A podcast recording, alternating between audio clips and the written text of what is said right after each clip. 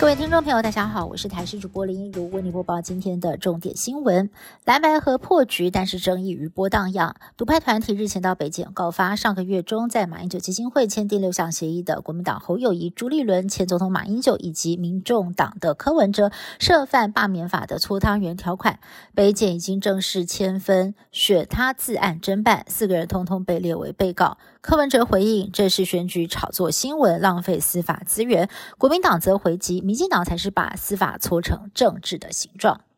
台中七期是知名的豪宅区，一户动辄千万、上亿元的房子随处可见。不过现在出现了陪售潮，难道是豪宅的光环不在了吗？有一栋位在台湾大道上的豪宅，这两年来陆续出现了千万陪售的情况。屋主当初是以六千四百八十三万入手，今年八月份以四千三百六十六万卖出，算一算等于是赔了两千一百一十七万。相当是一间新屋价，而房仲业者就分析了豪宅的位置、地点、建商品牌都会影响到成交价。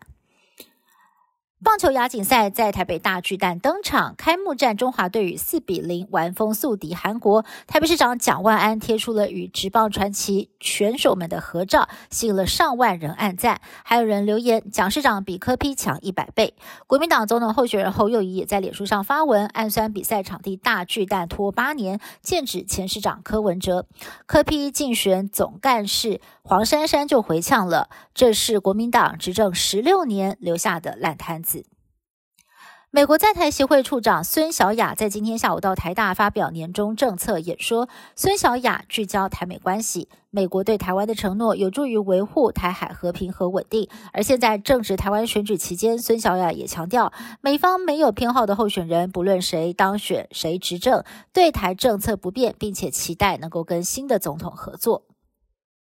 不少人煮完菜之后会直接把热锅拿去冲冷水清洗，但是专家提醒了，特别是不粘锅的表面涂层铁氟龙，经过了高温之后再用冷水冲，很容易会溶出致癌物全氟辛酸。这种致癌物质会跟着蒸汽进入呼吸道，可以在人体残留三年以上，恐怕容易造成甲状腺功能和脂肪代谢异常，甚至会致癌。印尼西苏门答腊梅拉比火山在三号下午大规模喷发，大量的火山灰直窜天际，高度超过三千公尺，至少造成了十一名登山客丧命，十二人下落不明。网络上也疯传一名女大学生，她全身布满火山灰，奄奄一息，所幸已经顺利下山接受治疗。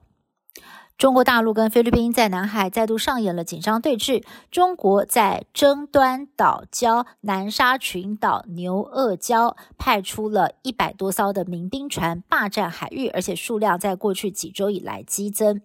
菲律宾海岸防卫队持续以无线电警告，都没有得到回应。菲律宾上个月先后和美国及澳洲在南海进行联合海空巡逻，因为南海主权争议与中国的紧张关系持续升温。以上新闻是由台视新闻部制作，感谢您的收听。更多新闻内容，请您持续锁定台视各节新闻以及台视新闻 YouTube 频道。